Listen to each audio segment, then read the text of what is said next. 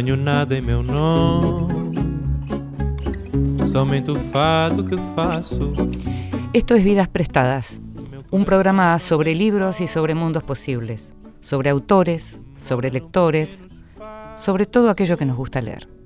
Vivo da vida que passa,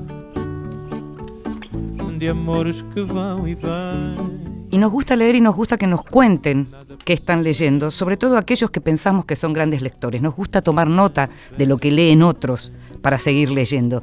Y en este caso, se lo pedimos a alguien que está al otro lado del Río de la Plata.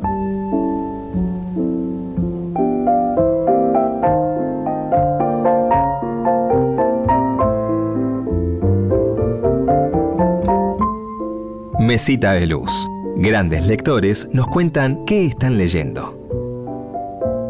Hola, aquí Ana Prada desde Uruguay les cuenta que en su mesita de luz tiene varios libros, aunque tiene poco tiempo de leer, porque tiene un niño de 15 meses y entre animales de granja que emiten sonidos, que es un libro de Hugo, mi hijo, estoy leyendo muy interesadamente un libro que se llama Tu cerebro y la música de Daniel Levitín, que es un libro que, que un poco explica eso que tantas veces a uno le preguntan, por qué la música sirve como herramienta para generar tantas emociones, para acercarse a la gente, movilizar de alguna manera. Y un poco trata de responder esas preguntas porque como que el lenguaje y la música es como que forman parte de, algo muy profundo de la naturaleza humana. Entonces este libro a través de muchas preguntas y de la neurociencia y la neuropsicología y de un montón de cosas y, y el análisis de obras musicales que van desde Bach hasta Van Halen, Duke Ellington, va siendo como un este una hermosa investigación, no tan difícil, bastante accesible de leer, de ese poder que tiene la música a nivel emocional, humano. También estoy leyendo un libro muy lindo que lo empecé hace poquito, que me lo regalaron hace muy poco para mi cumpleaños, que es de Margaret Atwood, La semilla de la bruja. Y está buenísimo, es un delirio, lo empecé ahora hace poco, voy pocas páginas, porque voy echando mano a uno, a otro, a uno, a otro. Y después tengo uno que tengo aquí en mis manos, que elogié un poquito, pero que me lo voy a llevar mañana de viaje, que es cortito y que es de una autora francesa que me gusta muchísimo, que ya he leído de ella La metafísica de los tubos, por ejemplo, y otros libros más, que es muy divertido este librito pequeño y muy fácil de leer, que es de Amelino Tom, Riquete, el del copete. Así que bueno, les dejo un beso bien grande en este momento entre libros infantiles y cuando puedo echo mano a mis libros de la mesita de luz. Un beso grandote. Esos tiempos entre la teta y la almohada, como decía un amigo, ahí Ana Prada nos contaba lo que está leyendo y se hace tiempo para leer a Margaret Atwood y a Melino Tom. En el caso de Atwood, además, les cuento que acaba de salir un nuevo libro, en este caso libro de cuentos, que se llama Nueve cuentos malvados y que realmente están muy bien. ¿Se acuerdan que Margaret Atwood es la autora del cuento de la criada, ese libro que es del año 84-85, pero que sin embargo tomó notoriedad a partir de una serie preciosa, tremenda, que dice tanto y que dice tanto sobre este momento que estamos viviendo. La otra orilla del mismo río, un verso tuyo y un verso mío. Y viene Ana Prada, va a estar acá el 21 de junio a las 20.30 en el Teatro Ópera en el marco de la primera edición del Festival Otoño 2019. Va a estar con Teresa Parodi y con Nano Stern. Te recuerdo entonces, 21 de junio a las 20.30 en el Teatro Ópera. La otra orilla del mismo río y en ella acaso lo que quisimos. Vez mañana o ayer, ¿qué importa si el hoy ya canta sin preguntar? Al sur, al norte, secretas flores, seremos canto que cantará. A dos orillas el mismo sueño, Y nos gusta invitar también a los autores, naturalmente, y sobre todo nos gusta mucho compartir este momento con gente a la que admiramos y a la que queremos, como es el caso de Carlos Ulanowski, que está con nosotros. Gracias, Carlos, por estar. ¿eh? No, gracias a vos, Cindy, por la invitación.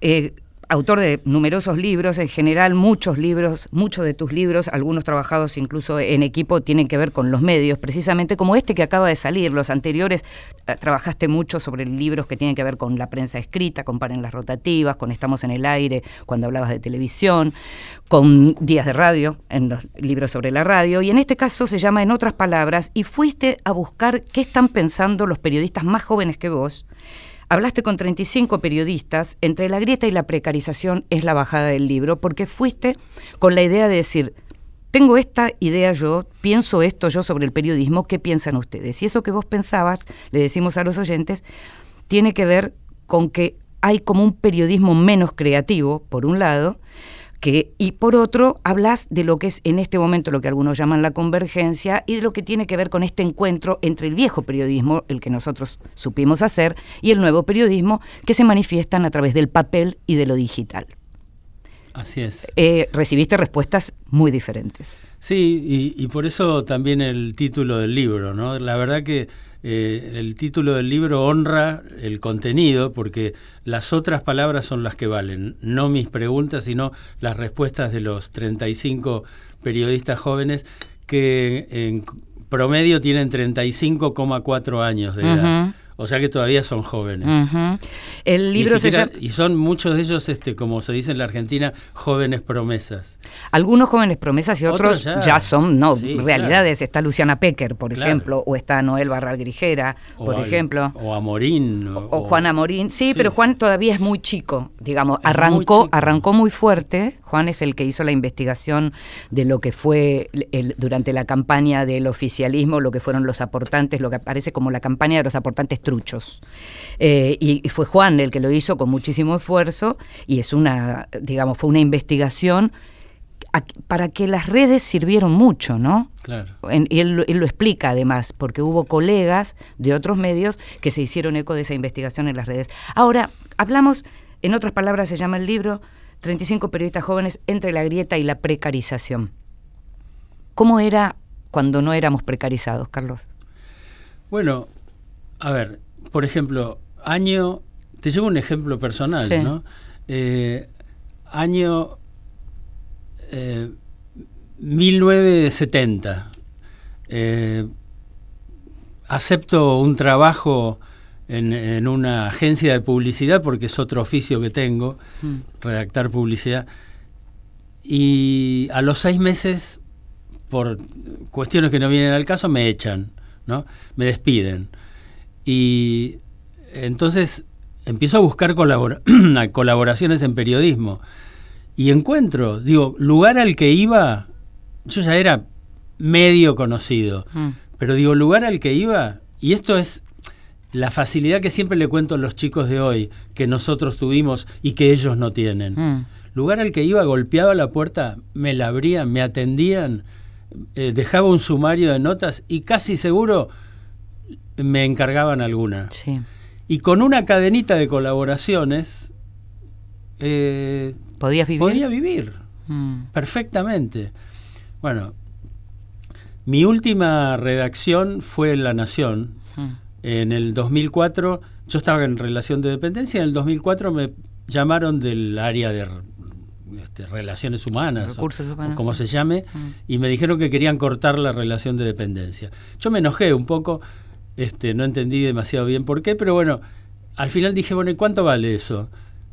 Hicieron la cuenta y esa cuenta, con ese dinero, que eran 17 mil pesos de la época, me, este, me compré el último auto que tuve, mm. ¿no? Eh, que tampoco lo tengo ahora. Y entonces me hicieron firmar un papel que no podía superar de, de, ese momento en adelante las 23 o 24 claro, colaboraciones. el límite que tiene por estatuto. Mm. Nunca, ley de Murphy, ¿no? Nunca más la pude, la, pude hacer más de 23 notas por año. Colaboré hasta el 2008, mm. ¿no? Y en esos cuatro años empecé a ver muy de cerca el tema de la precarización. Mm. Cada vez las, eh, el, el, monto de las colaboraciones era menor y cada vez el plazo de cobro era mayor. Mm. ¿no? Entonces, eso, digo, me parece que eh, es, lo que ocurre en este momento, ¿no? que eh, la, la mayor parte de los chicos entre- y chicas entrevistados tienen trabajos, tienen hasta cinco o seis trabajos claro. y, y ni siquiera con eso pueden sobrevivir. Mm. ¿no? Ahora, yo creo que por un lado hay cuestiones que tienen que ver con la crisis del oficio, propias, digamos, y eh, en donde la tecnología tiene mucho que ver. Mucho. Creo que, tiene, que hay cuestiones que tienen que ver con la crisis de este país y creo que hay cuestiones que tienen que ver con las ansias de hacer periodismo de gente que no era periodista, que no es periodista y que escribe en los medios para sentirse periodista. Y eso es de algún modo también algo que termina como, como cerrándonos las puertas. Quiero decir, antes había un periodista que hacía los análisis políticos. Ahora llaman de pronto a politólogos a hacer análisis político. Politólogos que de pronto no hacen periodismo, que solo escriben para los medios y que ni siquiera cobran. Porque Claro. lo que a ellos les sirve es aparecer Aparecer. científicos que escriben sobre ciencia, escritores que escriben o músicos. Literatura. claro, pero no existe la especialidad del periodista como era antes. Se va perdiendo, ¿no? Igual periodistas especializados hay, sin duda, desde deportes Sí. a reseñadores de libros, Sí. ¿no? Pero, digo, yo creo que, que sí que eh, uno, uno de los temas es este la eh, esta puja que hay entre el, el viejo modelo analógico y el nuevo modelo digital. Hmm. El viejo modelo está en, en sus estertores, digamos, Sí. ¿no? Pero es el único que da dinero todavía. Sí. ¿eh? Mal que mal. Sí, es- el es- digital empieza poco a poco. pero, digo, el digital que es fabuloso y Mm. que todos los días nos sorprende con algo nuevo, que tenemos que aprender, ¿no? En especial nosotros, yo por, por lo menos que soy de otra, de otros tiempos, este eh, todavía no es sustentable. Mm. Eso sumado a que, eh, no sé, por ejemplo, todavía lo de la convergencia no es una realidad. Eh, no hay un- una verdadera eh, sintonía entre el, el- el- el- el medio impreso y el medio online. El medio impreso que supo tener un cierre diario, hoy se enfrenta con un medio online que tiene 24 cierres. Sí, por pero día. y al mismo tiempo la- las noticias son evanescentes, ¿no? Porque duran nada. Uno antes podía tener la perspectiva de decir, bueno, se me ocurrió esto, está buenísimo, va, va a pasar esto, se me ocurre esto, lo guardo para dentro de dos semanas. Eso no, no puede ser más. No, claro. Bueno, eh, se ha inventado, se ha generado ese invento extraordinario que es el- la información en desarrollo. ¿no? Este, ya ni, ni siquiera está confirmada la información y ya la largan. ¿no? Sí, sí. Bueno, también más parecido a las agencias en ese sentido, ¿no? Hay un punto en donde el, el universo digital lo que hizo fue casi emparentarse con las agencias y de hecho las agencias también están en crisis. Es cierto. Porque sí, sí. un, digamos, claro. la parte de breaking news de un sitio digital te compite absolutamente con una agencia. Le quita, le quita asidero, por supuesto. Sí, sí, le quita pertinencia, ¿no? Bueno, de- ¿qué leo, no? ¿Dónde lo leo?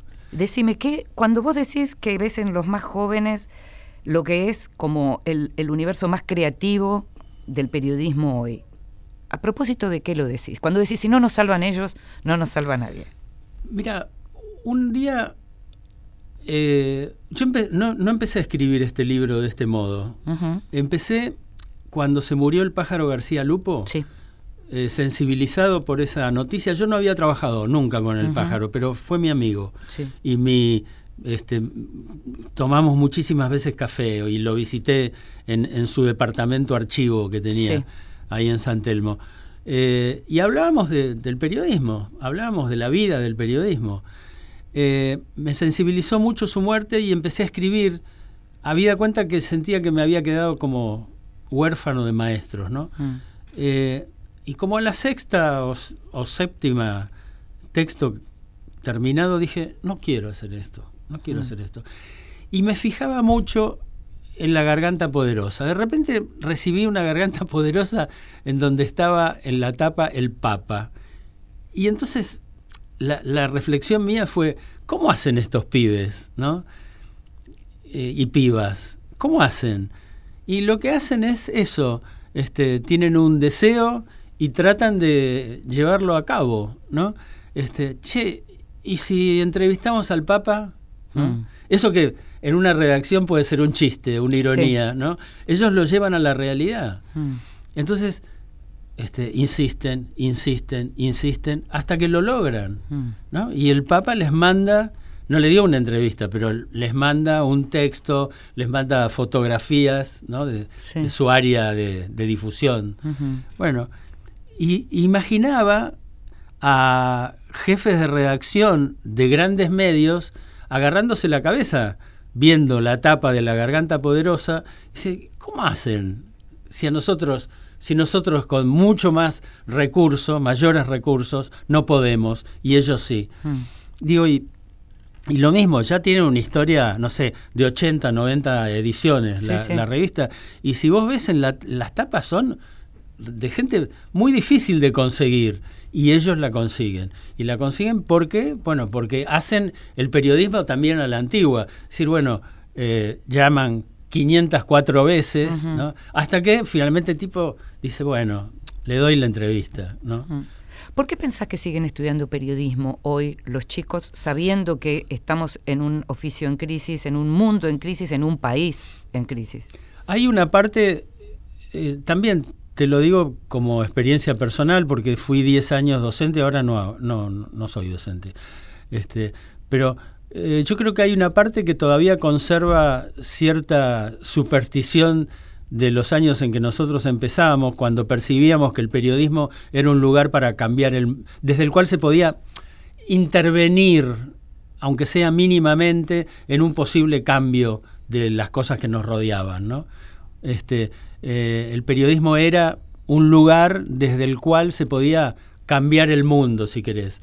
Eh, digo, y no casualmente en, en el ámbito periodístico hay más de 100 desaparecidos. ¿no? Digo, me parece que eso es un- una- una respuesta. Pero también yo empecé a advertir en, en esos años en que fui docente que había muchísimos chicos que lo que querían era la, la figuración. Sí, claro. ¿no? Este, llegar a los medios, ¿no? Como una cosa muy atrapante, muy seductora. La gráfica dejó de interesar, en realidad empezó a interesar mucho más la televisión. por Pero ejemplo, al ¿no? punto Mm, tal mm. que es cierto lo que vos decís, que cuando yo intentaba hacerlos escribir, me decían, Carlos, este, yo no quiero aprender a escribir, lo que quiero es eh, hacer radio. Bueno, ¿quieren hacer radio? ¿Quieren hacer televisión? Fíjense, por ejemplo, la bajada informativa de Ariel Delgado. Mm. Fíjense cómo Ariel Delgado, aquel legendario locutor que durante años estuvo en Radio Colonia, Sí, sí. este, eh, redacta esas tres líneas iniciales de cada noticia, ¿no? Y este, algunos entendían, algunos me hacían caso, iban a escuchar a Ariel Delgado, la mayoría no. Seguían con la idea de decir, no, bueno, a mí lo que me interesa es llegar a la televisión. Obvio. Bueno, perfecto, te deseo la mayor de las suertes, pero escribir es un organizador de la cabeza, Por es supuesto. un organizador de las ideas. Ahora, me- mencionabas recién lo de incidir y lo de modificar ¿Lo, lo de qué? lo de incidir Ah, en la realidad, en el espacio público, lo de modificar la realidad de algún modo. Y alguno de tus entrevistados, estoy pensando en, en la entrevista a Flor Monfort de, de las 12, dice que ellas, desde las 12, y te da ejemplos concretos en donde incidieron en causas que tienen que ver con de violencia contra las mujeres y demás, eh, es como si ese incidir se hubiera reducido a pequeños nichos, ¿no? Espacios, como en lugar del gran periodismo, como si incidir en, en las cuestiones más macro de la política se incide a través de operaciones, mientras que en el periodismo de secciones más pequeñas, como pueden ser un suplemento dedicado a los temas de, de género, el tema de las mujeres, se puede en lo concreto ir a esa realidad de modificar las cosas, ¿no? Claro, sí. Y digo, y me parece que la temática de género es una, es una de esas áreas, ¿no? Acabo de tomar un café en un, en un bar y leí Clarín y anuncia la este, designación de una editora de género. Sí, de Mariana ¿no? Iglesias. Sí. Mm. Este, digo, me parece que los también todos los medios tienen que tomar, además, este. Vamos a los tumbos, vamos a los tumbos, y va- pero vamos, vamos, Vamos, fuerte, porque claro. en, eh, este mismo diario es el diario que anuncia una editora de género, que la anunció ya hace un tiempo, que tiene notas como una que escribió estos días Matilde Sánchez, extraordinaria sobre la Bienal Vargas Llosa y la falta de mujeres, tanto en el jurado como en, en las premiaciones y demás, y al mismo tiempo tiene, puede llegar a poner en la tapa el día que le dan el príncipe de Asturias, la princesa de Asturias, a, a Siri Husbet, la esposa de Paul Oster, cuando Siri Husbet hace años que en realidad no solo dejó de ser la esposa de Paul Oster, sino que si me pongo mala te digo que Paul Oster es el marido de Siri Husbet. Seguimos enseguida.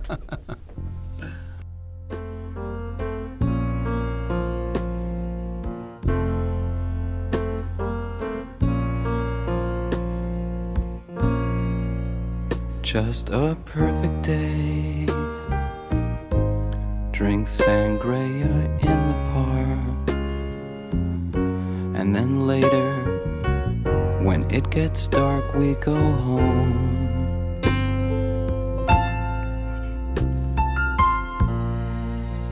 Just a perfect day. Feed animals in the zoo. Later, a movie too, and then home. Oh,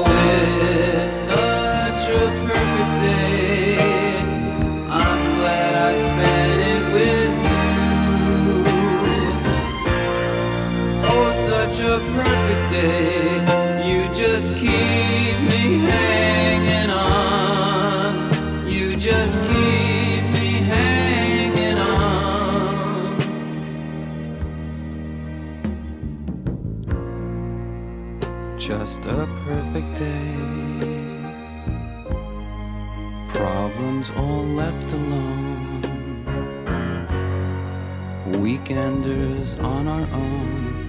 It's such fun.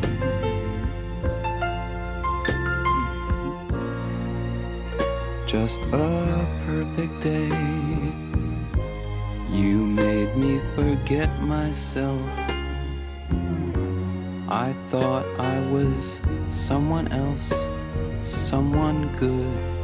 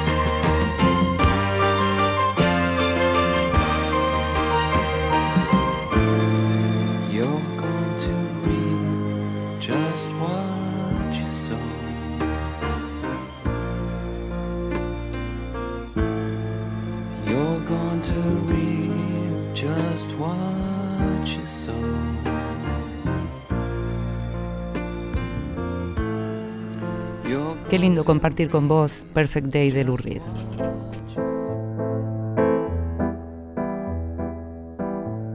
La Escondida. Es tiempo de descubrir grandes autoras. Hablábamos recién con Carlos Ulanowski de lo que tiene que ver con esto de que aún se les dice a muchas de las escritoras la esposa de, la hija de, a muchas de ellas ni siquiera las conocimos, las estamos recién redescubriendo a partir de lo que es esta ola de redescubrimiento en general de lo que tiene que ver con el mundo de las mujeres. Y uno de esos casos es el caso de una canadiense. Hay dos autoras canadienses muy importantes y que en general el mundo viene siguiendo hace mucho, una de ellas premio Nobel, que es Alice Munro, y la otra es Margaret Atwood, que mencionamos al comienzo del programa. La maestra de Alice Munro se llamó Mavis Gallant. Mavis Gallant nació como Mavis Leslie de Trafford Gallant. Ese Gallant era por el apellido del que era su marido, apellido que efectivamente le quedó a ella como apellido artístico. Mavis nació en Canadá, pero vivió casi toda su vida en París. Nació en 1930 y murió en 2014. Vivió muchísimo. Cuando tenía 10 años murió su padre, que era artista, se decía artista, vivía de otra cosa, pero era artista plástico. Ella se fueron a vivir con su madre y su nuevo marido, se fueron a vivir a Estados Unidos. Ella volvió sola a los 18 años a Montreal y empezó a hacer periodismo, empezó a trabajar en periodismo. Ella dice siempre, decía siempre, que el periodismo la había ayudado a, a pensar, a poner las cosas por escrito. Y en el caso de Mavis, cuando estaba en París, el tema de vivir en París, de, ser una exiliada, una autoexiliada, es un tema que está en su obra. Autora de grandes libros de cuentos, autora también de algunas novelas. Hay uno de un volumen de sus cuentos que se llama justamente Los cuentos de Mavis Gallant, que se pueden conseguir, están en Lumen, se pueden conseguir si no como libro electrónico. Y entonces el tema de las mudanzas y el tema de vivir en otro lugar es algo que aparece permanentemente en su obra, que fue comparada incluso con la obra de Henry James. Algo muy interesante que ella dice y que yo en general no había leído nunca, tiene que ver con cómo leer cuentos. Sus cuentos, como te decía, fueron comparados con los textos de Henry James y son cuentos como uno podría decir, los cuentos incluso de Alice Munro. Uno recién ahora, después de leer esto, pensaba yo en los propios cuentos de Alice Munro. Ella dice, no hay que leer los cuentos como se lee una novela. Hay que leer un cuento, cerrar el libro y seguir con otra cosa, y después volver. Nunca lo había pensado así. Ella lo dice de este modo, lo escribió en 1996. Dice, hay algo que siempre quiero decir acerca de leer relatos cortos, y lo hago ahora porque tal vez sea la última oportunidad que tenga para hacerlo. Los relatos no son capítulos de novelas. No se deberían leer uno tras otro como si fueran correlativos. Hay que leer uno, luego cerrar el libro, leer otra cosa, volver más tarde. Los relatos pueden esperar. Nunca lo había pensado. Pensalo.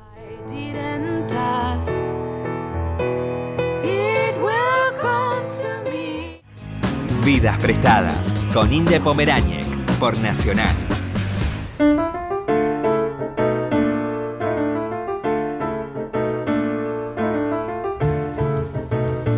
Qué lindo, qué lindo hablar de periodismo y hablar de periodismo con Carlos Ulanowski, que está justamente en Vidas Prestadas hablando de, en otras palabras, 35 periodistas jóvenes entre la grieta y la precarización un conjunto de entrevistas con un prólogo y con algunos capítulos que agregan cosas como las edades, como las referencias que dan estos periodistas, periodistas entre los cuales hay algunos que son realmente muy conocidos, mencionábamos antes a Luciana Pecker, está Juana Morín, está Noelia Barral Grijera, está Pablo Martín Fernández, está Martiniano Cardoso, Flor Monfort, Ari Lijalad, Julia Mengolini, Iván Jagroski, Pedro Rosenblatt, Natalie Sheckman, bueno, son 35, son muchos, Alejandro Wall, sigo viendo nombres de gente muy conocida, Fernanda Nicolini, Emilia Pizarro, Agustina Larrea, Juan Pablo Mancilla, bueno, podemos seguir. Y podrían haber 300 más, sí. porque hay un, una pregunta que les hago a todos, si quieren nombrar a colegas más o menos un poco más grandes, un poco más,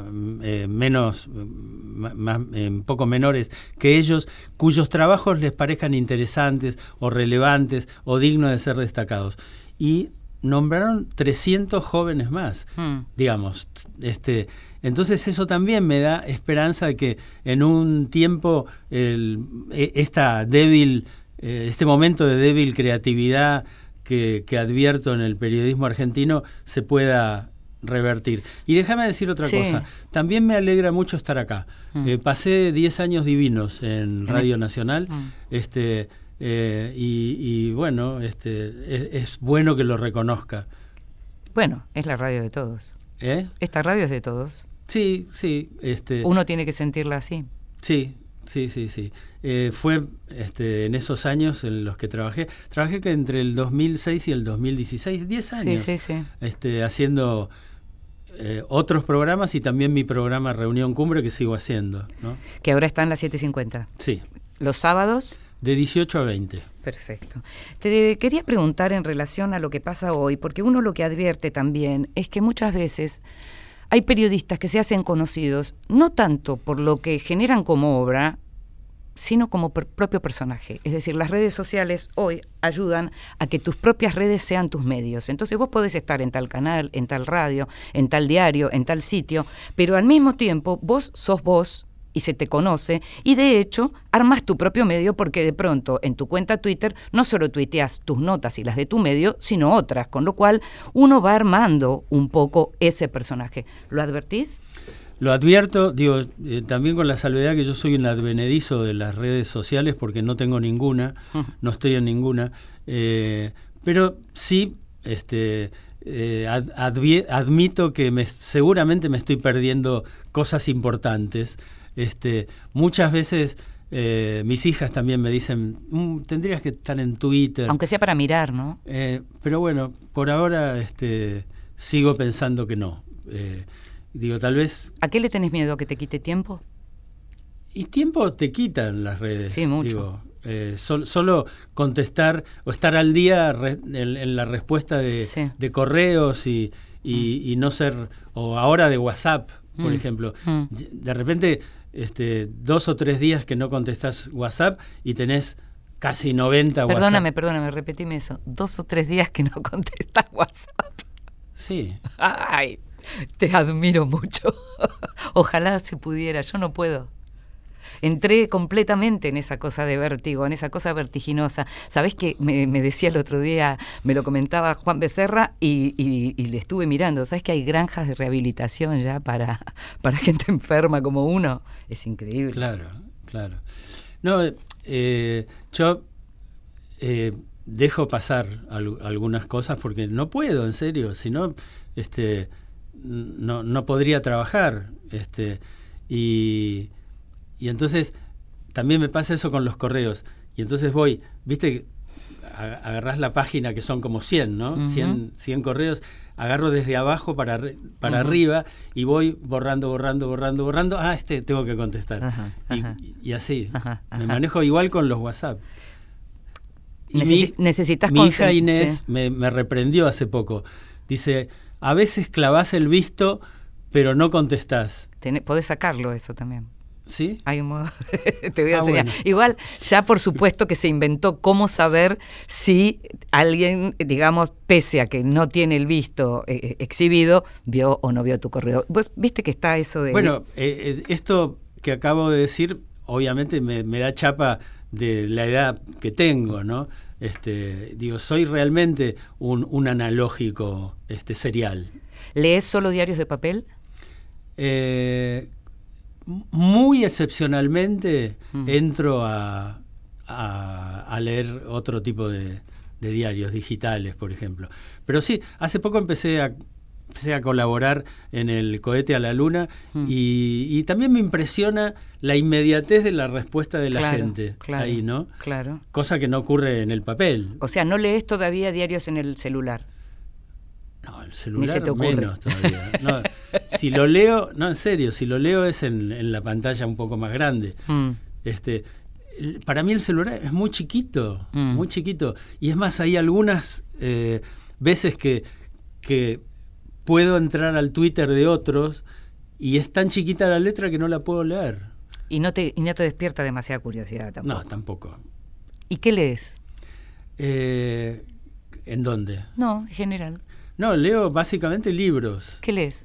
Y, eh, y básicamente libros de la gente que invito, Ajá. porque no se me ocurriría invitar a alguien sin haber leído Claro. su libro o invitar a alguien Eso es de viejo periodista. sin ¿ves? haber visto su obra de teatro Claro. o sin haber visto su película. Por Claro. ejemplo, hoy en la tarde tengo que ver la película de Santiago Loza porque lo tengo invitado el sábado que viene. Claro, claro. Este, y así, digo. Eh, porque también, digo, me, me encanta cuando voy a una entrevista y veo que la persona que me entrevista leyó mi libro. Lógico. Eso, la verdad que es muy gratificante, ¿no? Claro. Y es muy respetuoso. Hablando de leer tu libro y de las cosas que se dicen en tu libro, uno de los entrevistados, Diego Igal, en un momento habla del periodismo call center. Y llama a eso al periodismo de redacción, de alguien que no se mueve de la redacción, cuando históricamente los periodistas salían a buscar las noticias o las fuentes. Y en este caso uno puede llegar a ver periodistas que hacen periodismo mirando la televisión, digamos, rep- replicando la noticia de la televisión y ampliándola tal vez con un WhatsApp. Claro. Cambió mucho eso. Mucho. No me la agarraría tanto con los periodistas, sino con las empresas, porque, eh, digo, me parece que en un momento dado, también para ahorrar, muchas empresas dejaron de ofrecer viáticos a sus, em, a sus empleados, eh, dejaron de pagar, por ejemplo, la movilidad en taxis o remis, y entonces la- los este, periodistas decidieron quedarse ahí, sentados, se apoltronaron, ¿no? Eso es una y la otra es que hay menos periodistas y si se va a un periodista no hay quien lo cubra en un, en un sitio digital 24 por 7, porque ahora todos los medios están 24 por 7, cosa que antes no era así. Entonces, si vos te das de la redacción, ese puesto queda vacío. ¿Quién lo cubre? Eso también es precarización. Pero ni hablar. Digo, no me asombra tanto eso porque de repente vas a un banco y en lugar de tener que esperar, no sé, 10 minutos para que te atiendan, esperás 40. Y cuando preguntás, dice, bueno, ¿qué quieren? Este, antes había cinco personas para atender, ahora soy solo. ¿no? Mm, Bueno, mm. digo, es lo mismo, es exactamente lo mismo. Eh, Cuando vos arrancaste en el periodismo, o, o poco después, digamos, eras un periodista irreverente. Sí, Fuiste un periodista irreverente. sí. Irreverencia fue también en su momento lo que hizo Pergolini, digamos, a lo largo del tiempo. Uno fue viendo como distintas clases de irreverencias. Página 2 en su comienzo era irreverente para con el periodismo. ¿Qué ves hoy de irreverencia en el periodismo? De una irreverencia que sea casi como vanguardia eh, en, términos profesionales, diría, ¿no? Me gusta mucho lo que hace este chico Rosenblatt, el cadete, ¿no? Pedro Rosenblatt. Me gusta mucho. Me- y, y lo vi en el, en el espectáculo que hace con Rechi- Martín Rechimusi, que se llama Proyecto Bisman, que es muy recomendable. Es un espectáculo de humor. Hacen humor. Pero digo, me parece que lo hacen, este, eh, digamos, es una nueva manera de hacer humor político, ¿no? Mm. Humor de actualidad. ¿no? Mm. Eh, digo, eso me parece que es muy irreverente y a veces, este, porque eh, también este, me resulta muy difícil captar el, eh, eh, el, el destape radio, ¿no? Y a veces es- recibo algunas canciones que hace un Fernando Pesky Ujú. y, y me parece que también es un tipo que hace humor. Hace, me parece que son periodistas. En el libro le digo a, a Rosenblatt, vos este, eh, permanentemente sostenés que no sos periodista y sos periodista. Dice, bueno, si vos lo decís, soy periodista, dice, Y- ¿no? y- me concede. ¿no? Porque ¿qué- hoy, hoy qué diríamos que es ser un periodista. Yo a mí me gusta decir que un periodista es un curioso profesional en términos de base. Está muy bien. Pero y a partir de ahí, ¿qué es un periodista? No, yo creo que un periodista es lo que me enseñaron a mí hace 80.000 años, que es el tipo que sale acá a Maipú al 500, dice, anda a hacer una nota a Maipú al 500, la recorre de, de La Valle a Tucumán, de Tucumán a La Valle, anota. Al día siguiente, o vuelve a la redacción, se sienta, hace una nota de 80 líneas o 5.000 caracteres, y al día siguiente, cuando alguien la lee, dice, mira vos, este tipo vio en Maipú el 500 lo mismo que vi yo, dice el lector, ¿no? Qué bueno, y eso es una súper gratificación, ¿no? Para Mm. uno. Creo que es eso, es la búsqueda, el, periodismo, el periodista es el que tiene que buscar información, cotejarla, evaluarla, sistematizarla, Y ponerla en valor redaccional y, y estilístico Mm. y, y después este eh, publicarla Mm. con la menor cantidad de deformaciones u operaciones posibles, Mm. ¿no? Ahora, vos le preguntaste a todos tus entrevistados a, a propósito de la grieta. Sí. Me gustaría conocer tu opinión sobre esa sobre ese, esa palabra tan cuestionada, pero también ese estado de cosas. Muchos de ellos se ríen de la grieta, eh, la desestiman, eh, dicen que es un invento de la nata, eh, otros este, le, le dan entidad. Yo sí, yo sí le doy entidad. Creo que somos este, hijos de una gran grieta, ¿no? por decirlo casi Sí, humorísticamente. sí. Este, y que eso tiene que ver con nuestros orígenes, ¿no? Cuando yo me puse a investigar cómo era el periodismo en sus en su nacimiento Sí. en la Argentina, el periodismo nació faccioso, nació para desestimar y, y, em, y exterminar a un rival, ¿no? Este, de eso se trataban los primeros diarios, ¿no? Y, y a, a partir de eso creo que hubo enormes, hay enormes ejemplos de confrontaciones, Mm. ¿no? Este, desde confrontaciones muy serias que tienen que ver con lo patriótico hasta más banales que tienen que ver con River y Boca Claro. o con Independiente y Racing, Claro. ¿no? Este, bueno, eso, digo, me parece que que y sabes qué siento desde hace poco también Eh, probablemente yo eh, he contribuido a, echar leña a esa hoguera, a la hoguera de la grieta. Y no estoy conforme con eso, no estoy contento con eso. Y hablando con mucha gente advierto que hay una cantidad de gente hoy eh, bastante necesitada de intervenir a ver si podemos de algún modo eh, Zanjar la cuestión. zanjar la Mm. grieta, ¿no? Mm. Y volver en todo caso a tener como ideas a la hora de acercarnos a la gente el afecto, el cariño o el interés por lo que el otro dice o produce y no necesariamente el voto Sí. que tiene, a la hora- digamos, la elección a la hora del voto. En el libro hay una cosa muy interesante y es que eh, la mayor parte de los entrevistados eh, me enseñaron, porque digo, aprendí muchísimo haciendo este libro, me enseñaron que ellos avanzaron mucho más que la generación nuestra en entender que ellos no son la empresa en la que trabajan. Sí, eso es verdad. ¿no? Eh, bueno, eso me, me parece que es una buena es, es un- una buena enseñanza del libro. Muchísimas gracias, Carlos Unanoski, No, por estar muchísimas acá. gracias a vos. Cuando me dieron este cuore, creo, Dios estaba de apolillo. Porque me tocó un cuore poligrillo y es por su culpa que me verdugueo. No me sirve siquiera como un pucho. Donde hay llanto, él juega de pañuelo, se regala de gil para el consuelo. Un acheno, me loco y lo serrucho. Tener un cuore así de que me vale, se me sale, del pecho se me sale.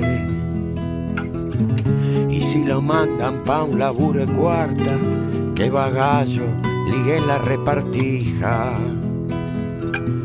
Con este cuore así era una fija, la llaga con el piojo se me ensarta. Tener un cuore así, ¿de qué me vale? Se me sale, del pecho se me sale. Y si lo mandan pa' un laburo de cuarta, que bagallo, ligue en la repartija. Con este cuore así era una fija, la llaga con el piojo se me ensarta. Me encanta el tango, pero más me gusta cuando lo canta Daniel Melingo. Este cuore era lo que estábamos escuchando.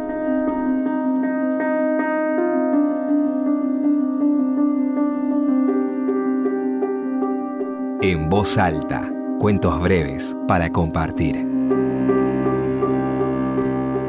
Seguimos pidiéndole a la gente que nos lea en voz alta. En este caso, se lo pedimos a Marcelo Carnero, el escritor, también uno de los creadores del espacio Enjambre, que ahora va a ser además editorial Enjambre. Marcelo es autor, sus últimas novelas son La Boca Seca, La Edad del Agua, publicadas por Mar Dulce. Y nos lee esto. La pasión extranjera, libro de Cristian Aliaga, una postal a propósito del Museo Británico, Londres. Pedazos, grandes trozos arrancados de tumbas, huesos mezclados, templos de confesiones desconocidas, fragmentos que fueron partes de ciudades concebidas para la inmanencia y los rituales. Este monumento colectivo hecho de trazas del arte de los continentes olvida todo prurito de origen. Fragua la idea de que el mundo amanece de nuevo aquí. Solo es posible así. Reconstruye paredes lejos del corazón en que nacieron. Como lujo, muestra la acumulación de belleza cortada en origen, trasladada entre algodones y pegada de nuevo por la línea de puntos como cadáver recompuesto para ser exhibido a los deudos. El afán de gloria de los autores del crimen completa el ambiente funeral. Aquí se conserva, se pule el corazón disecado de continentes y civilizaciones. Nadie llora por eso. Quienes nacieron en los confines de los que fueron arrancados estos objetos llegan hasta aquí entre la emoción y la culpa del vencido, mendigan una imagen de su pasado y se llevan una postal de su carencia.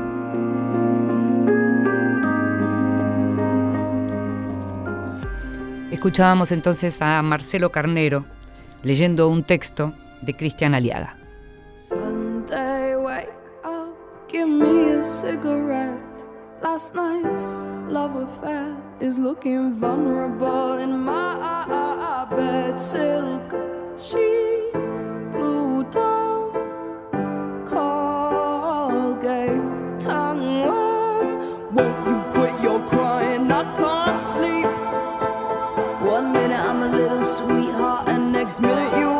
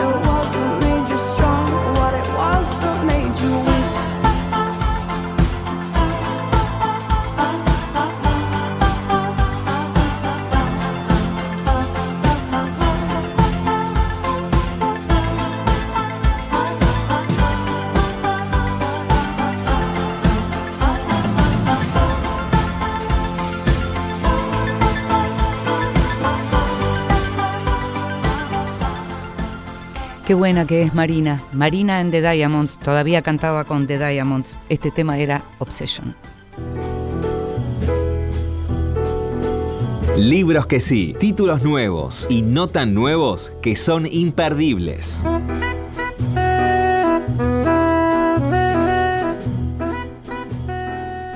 Nunca miramos solo una cosa, siempre miramos la relación entre las cosas y nosotros mismos. Escribió alguna vez John Berger. Esto lo escribió en su clásico libro Modos de Ver.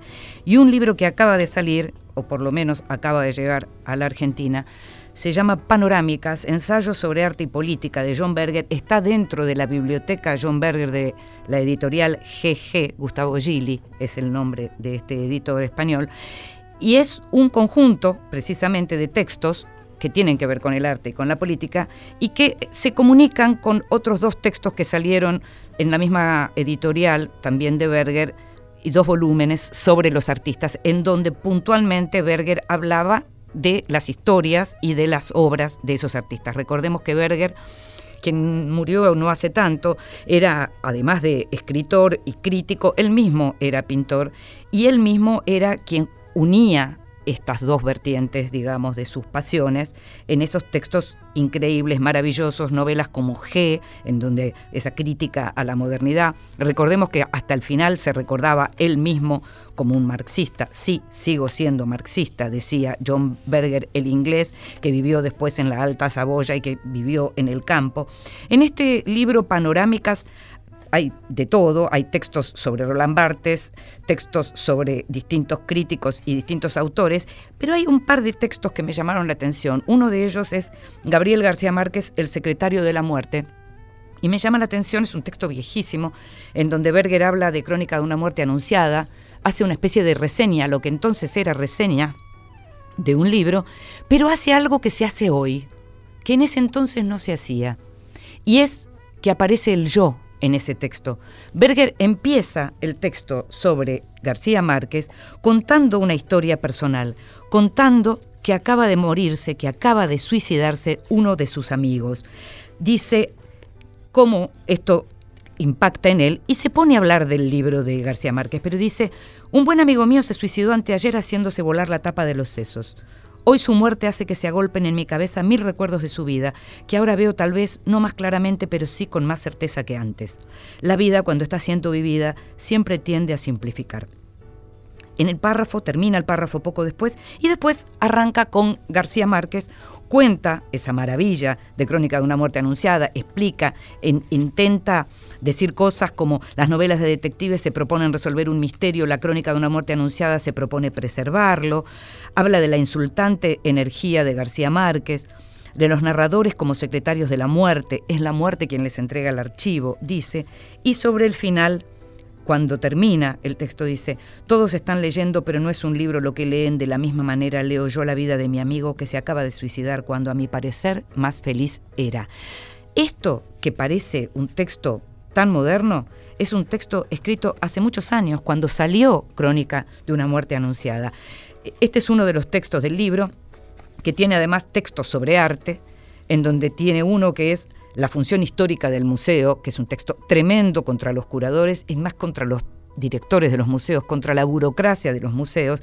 Tiene otro texto sobre la estética soviética, que está muy bien, que, está escrito en los años 50 y que vendría muy bien leerlo ahora que está de moda la serie, la maravillosa serie Chernobyl. Y tiene un texto clásico también, que es El fin del retrato, en donde explica cómo fue que empezó a terminar el retrato en la pintura y lo vincula naturalmente con la aparición de la fotografía, pero también con esto de que cuando el, el francés Géricault empezó a pintar locos, empezó a pintar otra cosa que la nobleza, ahí ya el retrato dejó de tener el sentido que tenía, que era en realidad un sentido social. Panorámicas de John Berger es este libro que está publicado por GG y que te súper recomiendo. Como te recomiendo también un libro de Lucas Petersen que se llama Santiago Rueda, edición Vanguardia e Intuición y que viene a ser una suerte de corolario de lo que fue El traductor del Ulises, un libro en el que Petersen contó la historia poco conocida o casi desconocida de Salas Subirat, el argentino que tradujo el Ulises de Joyce, que era un hombre que en realidad terminó la primaria a los 23 años y que se ganaba la vida como agente de seguros y que ni siquiera hablaba bien el inglés y que sin embargo logró esa proeza de traducir el Ulises que editó Santiago Rueda este editor que se jugó en su momento, los 40 y los 50, editando a autores como, Eh, como Fernando Dos Pasos, como eh, Marcel Proust, como el propio Joyce, como Freud, como Wasserman, como Miller, como Faulkner y como Kierkegaard, entre otros. Entonces, Santiago Rueda, edición Vanguardia e Intuición, John Berger, Panorámicas, libros que sí.